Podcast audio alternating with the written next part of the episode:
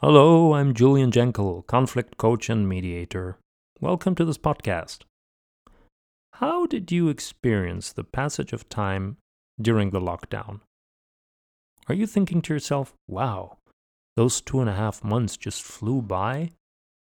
Or is it more like an experience that seemed to drag on forever? Our perception of time is purely subjective. And what determines this perception is the emotional charge that we attach to events along a time continuum. Some people seem to be living on a perpetual roller coaster, while others just follow a straight, hardly fluctuating line made of routine activities. Whenever you're dealing with a conflict, it pays off to identify the intersections of individual timelines then inquire with the parties what emotions they attached to those moments in their personal narratives. Here's a simple yet highly effective exercise to conduct with two or more people who are in the middle of a conflict.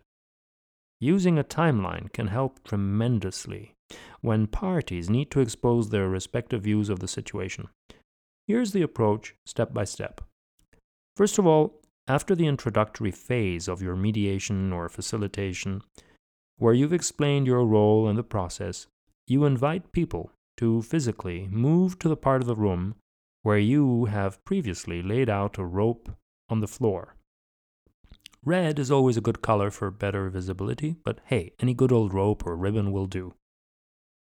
Depending on the duration of the conflict, you tell the parties that this rope represents a timeline with a start date sometime in the past and a finishing date in the near future. In any case, the timeline should exceed the duration of the conflict as it stands. That is, it needs to begin at a time before the conflict began, and it should end in a not too distant future when we assume the conflict has been resolved. Next, you put cards on the floor that punctuate the timeline with dates, for example, with post it notes or moderation cards.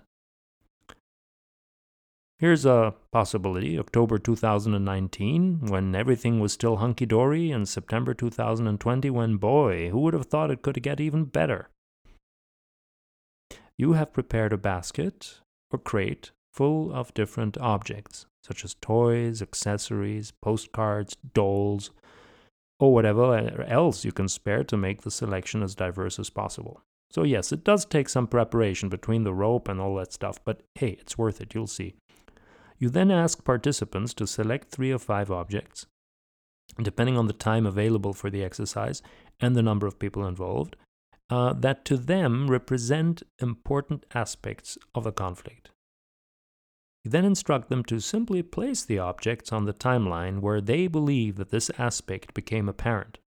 In addition, you give them the possibility of placing the object above the timeline, which means that it's perceived as something positive or under the timeline for something that has a negative connotation. The third step is to now let participants tell the story of the conflict. Everyone takes turns explaining what the object means and what context it is in.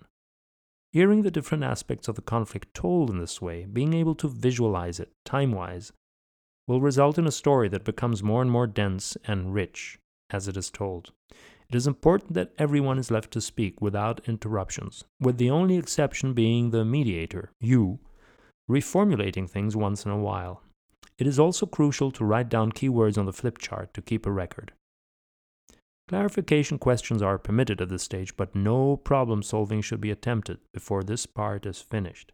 What we want is to end this phase with a clear narrative of the conflict as a result of combining all sides of the story. The last phase should ideally happen after a break. This way, people will have had a chance to let it all, let it all sink in and gain some perspective. Now, everyone gets ready to be creative and look for solutions. If you're doing this in a group, you can use a World Cafe format, for example. Normally, at this stage, you have created the right conditions for the parties to be willing to work together as they have gained a better understanding of the other person's interests and needs. The key aspect that you need to be strict about is that nobody should be allowed to interrupt the person telling his or her side of the story. If someone is left with the impression that they needed to hold back on something, it jeopardizes the entire process because the person will not be ready to collaborate and look for win win solutions. And please remember, it's very important that the beginning of the timeline is before the conflict started, because that's where all the positive stuff is going to be placed in, in you know in the form of objects. And to actually hear from the other person that there was a positive perception of the relationship before it all started usually helps a lot. And there also needs to be a moment when the conflict is finished so that everybody can actually start visualizing that possibility. Well, that's it. Have fun and let me know if, uh, if and when you've tried it. By the way, I've done this online as well using Klaxoon to draw the timeline and having previously uploaded images to represent the objects that participants were then able to move around the screen near the timeline. It works just fine. That's it for today. Thank you for listening. Stay tuned for another episode.